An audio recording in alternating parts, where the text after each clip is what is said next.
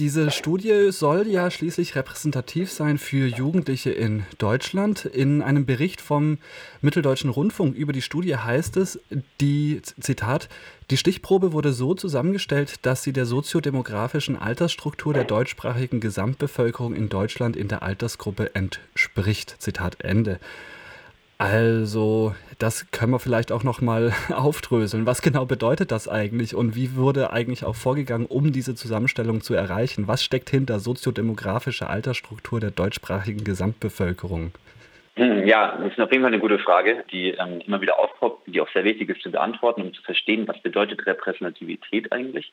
Wir haben unsere Studie basiert auf einer repräsentativen Online-Befragung, in der wir für alle Altersgruppen, also 14 bis 29 Jahre, 30 bis 49 und 50 bis 69, jeweils über 1000 Personen befragt haben. Und um eine Repräsentativität zu erhalten, geht man mit sogenannten Quoten vor. Und diese Quoten werden vom Institut für Demoskopie in Allensbach erstellt, einem sehr bekannten Institut, das dafür sorgt, oder das ja, berechnet, wissenschaftlich berechnet, welche Quoten für welche Altersgruppe ähm, wie erfüllt werden müssen.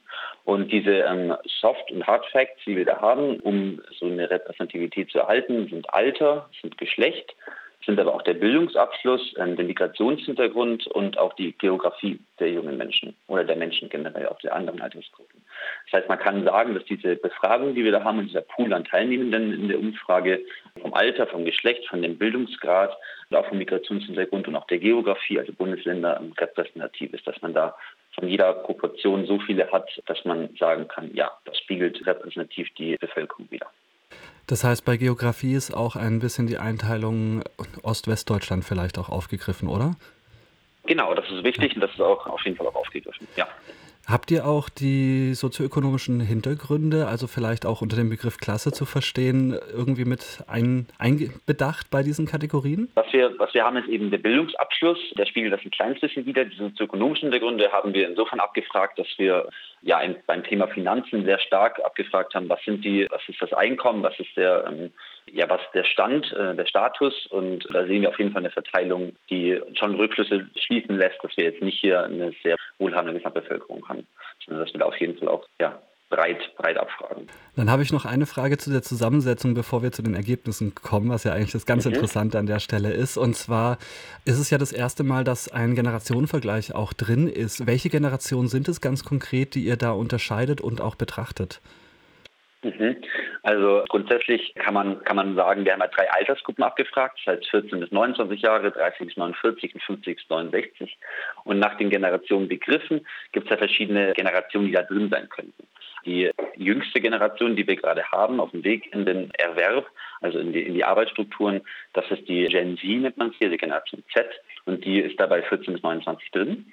Und dann haben wir auch die anderen Altersgruppen, also Gen Y und Gen X, und das spricht man dann auch relativ schnell von den Babyboomern. Und das sind dann die Babyboomers und dann die 50- bis 69-Jährigen, die wir da abgefragt haben. Und das ist ganz interessant, weil es in der Studie gab es äh, bisher noch nicht und auch in der jüngsten Zeit eben nicht, dass man wirklich die gleichen Fragen in alle drei Altersgruppen stellt und schaut, ob da Unterschiede vorhanden sind. Gut, dann kommen wir jetzt zu den tatsächlichen Ergebnissen dabei, denn die Studie wird ja halbjährlich durchgeführt. Das heißt eigentlich, es gibt relativ häufig so einen Zwischenstand eigentlich auch. Wo seht ihr nun die größten Entwicklungen im letzten halben, aber vielleicht auch in den letzten Jahren insgesamt? Mhm. Also Entwicklung gibt es an, an vielen Stellen. Was wir auf jeden Fall sehen, gerade im Vergleich zur letzten Abfrage, die wir im Winter 2022, 2023 hatten, gerade als der Krieg dazu geführt hat, der Krieg in der Ukraine, dass wir eine hohe Inflation haben durch diese Energiekrise, die wir hatten im Winter, dass diese finanziellen Sorgen, die sich da ergeben, nicht abgeklungen sind. Im Gegenteil, wir würden sogar sagen, die finanziellen Sorgen der jungen Menschen, aber auch der älteren Menschen sind sogar stärker geworden. Und das ist auf jeden Fall eine Entwicklung, die wir, die wir, die wir beobachten und die wir stark, stark herausstellen müssen, dass wir, wir, wir reden bei den jungen Menschen von sogenannten Dauerkrisenmodus, auf den sie gerade eben nicht herauskommen. Das zeigt sich auch an anderer Stelle, zeigt sich vor allem auch in der psychischen Belastung, die immer schlechter wird. Das sehen wir, sehen wir deutlich, wenn wir, wenn wir schauen, wie viele Menschen, der, der jungen Menschen leiden unter Stress zum Beispiel. Sehen wir, das sind bei den 14 bis 29-Jährigen 46 Prozent. Und da haben wir da auch einen Generationenunterschied, und das sind bei den Älteren nur wie, deutlich weniger. Das sind bei den 50 bis 69-Jährigen nur 20 Prozent. Und das sieht man auch bei anderen psychischen Belastungen wie Erschöpfung, bei Selbstzweifel, Gereiztheit, dass wir hier ja, einen starken Altersunterschied sehen. Und auch von der Entwicklung her, dass, es, dass diese Erschöpfungen stärker sind seit, seit den letzten Studien. Teilweise gibt es auch Entwicklungen, die vielleicht ein bisschen beruhigend sind. Zum Beispiel Suizidgedanken sind ein bisschen zurückgegangen. Die waren in der letzten Studie noch höher als jetzt. Sind trotzdem immer noch so, dass wir, dass wir sagen, sie sind noch zu hoch. Aber ähm, trotzdem, ja, da ist zumindest eine positive Entwicklung.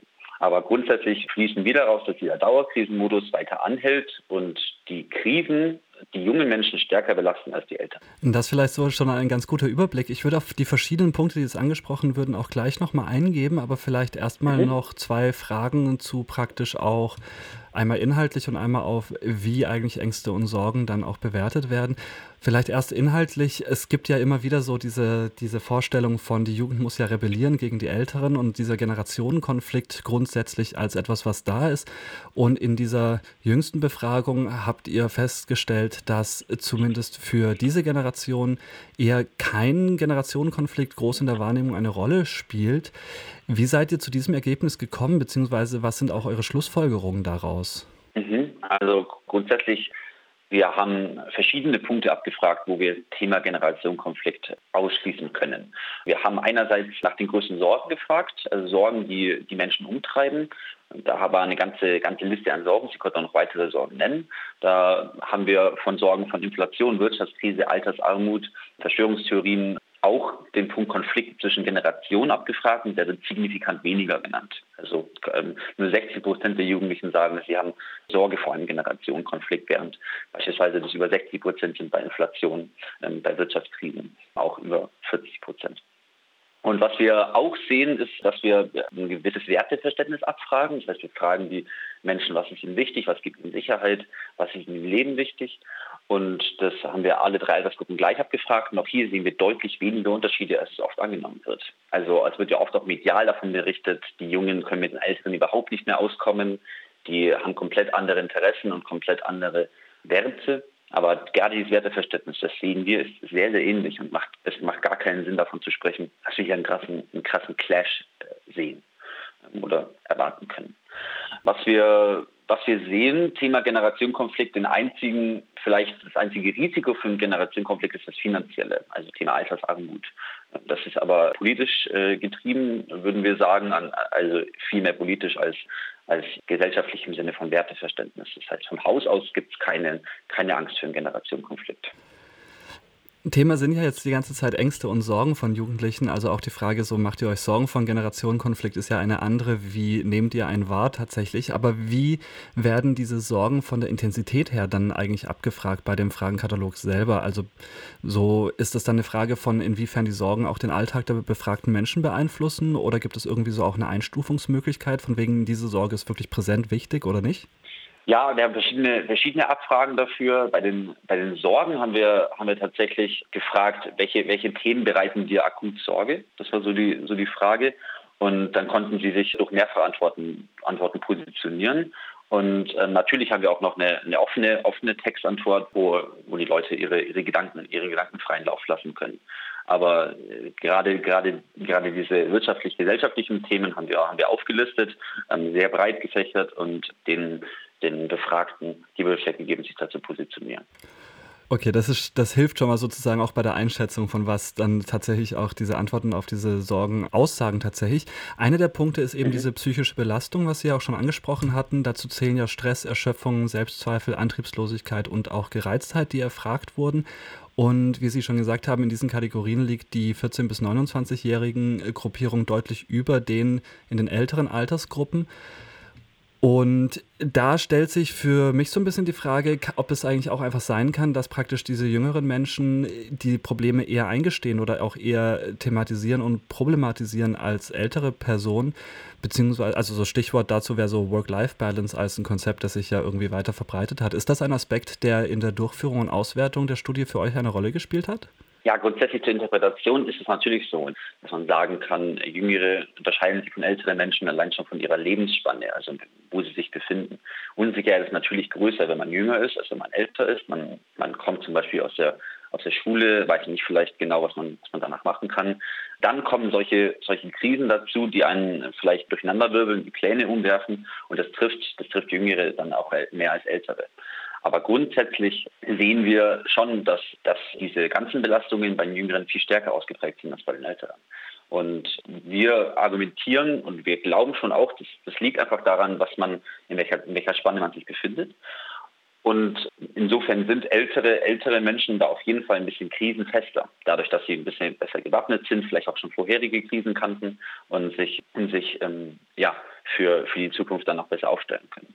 Was wir auch sehen, ist die Erwartungshaltung, denn die ist auch unterschiedlich und die ist tatsächlich anders unterschiedlich, als man es denken könnte. Nämlich die Älteren sind auch deutlich pessimistischer und die Jüngeren sind erwartungsoptimistischer und erwarten auch mehr von der Zukunft.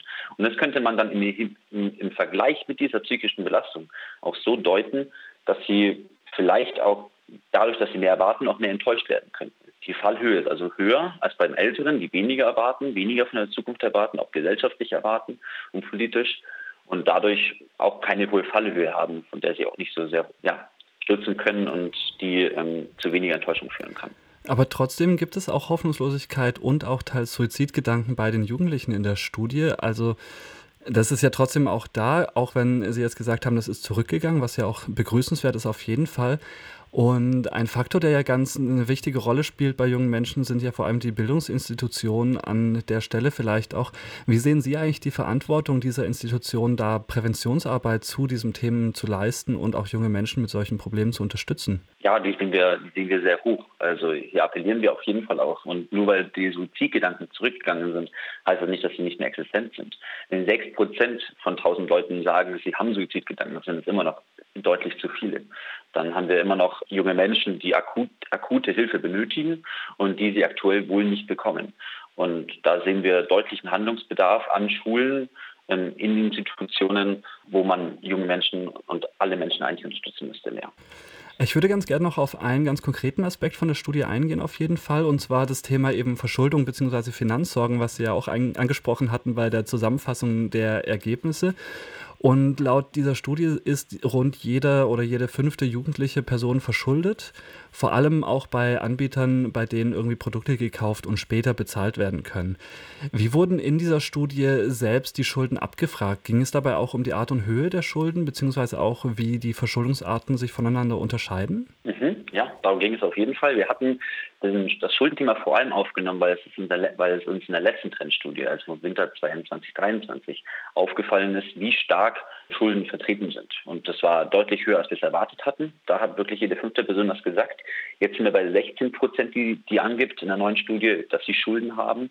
Und Schulden können ja auch etwas Geplantes sein. Das heißt, gerade im Alter, im Laufe, im Laufe des Lebens nimmt man Schulden auf, die, die geplant sind, sei es Immobilienkäufe beim Auto oder vielleicht auch ein Studienkredit, den man, den man plant. Allerdings haben wir hier wirklich auch nachgefragt, was sind denn die Schulden? Das heißt, die Personen, die angegeben haben, ja, ich habe Schulden, also finanzielle Schulden, die haben wir gefragt, was sind denn so für Schulden? Und da haben wir zahlreiche Antworten erhalten. Haben wir zum Teil schon rausgelesen, ja, das sind Schulden, die, die geplant sind, also Thema ähm, Studienkredite, andere Punkte. Allerdings haben wir auch deutlich gesehen, dass das Thema Klarner-Schulden genannt wurde. Das heißt, für diejenigen, die, die darunter noch nichts, noch nichts verstehen, Klarner-Schulden sind Schulden, ähm, über die Zahlung Klarna, bei denen man jetzt zahlt, aber also jetzt kauft, aber später erst zahlen muss. Und es gab tatsächlich auf TikTok einen Trend im Winter, bei dem diese Klarna-Schulden Hashtag versehen wurden und man dann quasi einen Screenshot hochgeladen hat oder ein Video davon, wie man, wie man seine Schulden zeigt. Und diese Zahlungsaufforderungen gehen zum Teil in die horrenden Höhen. Also wir haben da zum Teil Tausende an Euros, wo sich, wo sich die Menschen verschulden und auf diese Fallen quasi reingefallen sind, weil da zum Teil auch hohe Zinsen drin sind das war, das war auf jeden Fall sehr interessant und das haben wir in der letzten Studie schon angesprochen, weil wir da wirklich gesehen haben, da gibt es ein Problem. Jetzt haben wir auch nachgefragt, woher kommen die Schulden, das können wir durchaus bestätigen. Es sind oft geplante Schulden, aber zum Teil auch wirklich Schulden, die ähm, richtig gefährlich sind und wo wir deutlich mehr Aufklärung erwarten. Also solche Art von Schulden, ja. Im Nachgang jetzt zur Studie bei der Berichterstattung darüber haben Sie bzw. auch die, Ihre Mitautoren der Studie ja auch genau deswegen gefordert, mehr Finanzbildung an Schulen und anderen Bildungseinrichtungen zu fordern. Und diese Art der Verschuldung kann ja jetzt aber allerdings auch sehr vielseitig sein, wie wir gerade auch gesehen haben, so ein bisschen. Wie flächendeckend würden Sie den kausalen Zusammenhang zwischen Finanzbildungsangebot und der Verschuldung bei Jugendlichen eigentlich betrachten? Ja, ich denke schon, dass da, dass da auf jeden Fall eine starke Verbindung zusammenhängt. Also dass wir da, dass wir eine starke Verbindung erwarten können.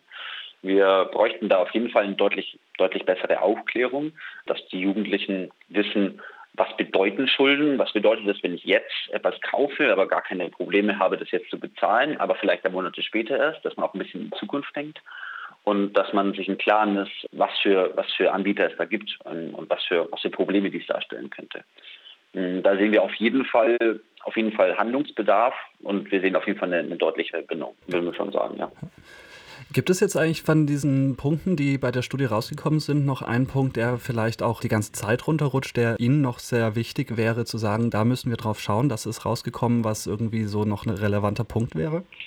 Ja, ich meine, die Studie ist ziemlich, ziemlich viel, also umfänglich. Wir haben, wir haben sehr, sehr viele Aspekte abgefragt. Auch, auch Punkte, die natürlich immer wieder ein bisschen unterrutschen. Was wir dieses Jahr abgefragt haben, was was, glaube ich, in den Ergebnissen auch deutlich wurde, aber meiner Meinung nach gar nicht deutlich genug, sind die äh, Aussichten auf die Rente. Also bei Wohlstand in Zukunft haben wir, haben wir die Befragten gefragt, dass, ob, sie ihre, ob sie von ihrer gesetzlichen Rente im Alter gut leben können. Und das war eine Aussage, wo man bestätigen oder nicht bestätigen konnte. Und wir haben nur 11 Prozent der Jugendlichen, die sagen, ja, ich kann von meiner gesetzlichen Rente im Alter mal gut leben. Und das sind bei den 30- bis 49-Jährigen nicht mehr, das sind auch nur 11 Prozent. Und bei den 50- bis 69-Jährigen, wo wir schon über ein Drittel haben, die schon in Rente sind, sind es nur 17 Prozent. Also die Quintessenz daraus ist, dass die gesellschaftliche Stimmung hinsichtlich Wohlstand, hinsichtlich Aussichten auf die Rente auch später mal wirklich horrend sind, wirklich, äh, wirklich schlecht sind. Und da sehen wir einen ganz klaren Handlungsbedarf, der zum Teil auch ein bisschen wieder untergeht. Aber da muss wirklich, wirklich deutlich mehr getan werden. Das kann ich auch definitiv selber bestätigen, dass die Aussichten da nicht so wahnsinnig rosig sind. Gibt es da auch einen konkreten Handlungsbedarf, den Sie irgendwie vorschlagen würden? Ja, also da gibt es natürlich verschiedene Ansichten. Das ist ein sehr, sehr komplexes Thema und ich verstehe, dass, dass, hier, dass hier eine Stimmung da ist, die, die negativ ist. Wir haben, wir haben schon nachgefragt äh, beim Gedanken an die Rente, Punkt, Punkt, Punkt, und haben da offene Textantworten der Befragten erwartet. Da kam da kamen wenig, wenig Vorschläge von den Befragten selber. Sie haben auch, die meisten waren tatsächlich sehr panisch oder haben, haben Angst, würde ich sagen. Es gab schon ein paar, die sagen, sie hoffen auf eine Reform des Rentensystems.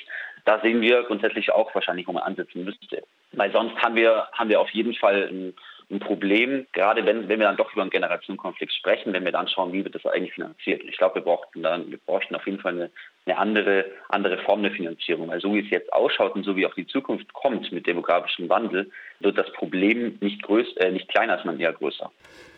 Das vielleicht soweit äh, zu den Ergebnissen der Studie. Ich habe ja auch so ein bisschen auf praktisch die Methodik abgezielt mit ein paar Fragen zwischendrin. Da würde ich gerne noch zum Abschluss eine letzte Frage stellen, weil ich mich so ein bisschen gefragt habe, inwiefern jetzt bei der Erarbeitung von diesem Fragenkatalog eigentlich auch die Personen beteiligt wurden, die dann auch befragt wurden. Also habt ihr irgendwie ein System, dass Menschen aus diesen Kategorien auch beteiligt werden bei der Frage, welche Fragen werden überhaupt gestellt oder ist das mehr so ein akademischer Blick drauf? Ich würde sagen, der Blick ist, ist beidseitig. Der ist sowohl akademisch als auch, als auch absolut gesellschaftlich und praktisch. Wir haben, deswegen heißt sie auch Trendstudie, für diese Studie auch immer wieder Trend Scouts, die, die dann, das sind junge, junge Menschen, die uns sagen, was interessiert sie. So bin ich beispielsweise erst zu der Studie gekommen vor über zehn Jahren, als ich noch äh, jung war. Ich bin jetzt 27. Vor zehn Jahren war ich 17. Bin damals ein Trend Scout gewesen, wurde von dem Studienleiter Simon Netze angesprochen, der damals mein Nachbar war. Ja, äh, möchtest du mir erzählen, was dich so umtreibt, was dich interessiert? Und so bin ich damals dazu gekommen. Und die haben wir immer wieder, diese Trend Scouts, die diese Themen einordnen, die auch äh, sich überlegen, was könnte man da für Fragen Fragen stellen. Aber dass wir da ähm, dann auch gezielte Fragen machen und auch wirklich mit, mit den Fragen zu den Ergebnissen kommen oder zu aussagekräftigen Ergebnissen kommen, da braucht man auch eine gewisse akademische, akademische Herangehensweise, die wir mitbringen. Aber ich würde auf jeden Fall sagen, das ist das Tolle an der Studie und das Wichtige, dass die Implikation, also das, was man daraus liest, ist absolut praktisch und praxisnah und kommt auch wirklich von den, von den Befragten.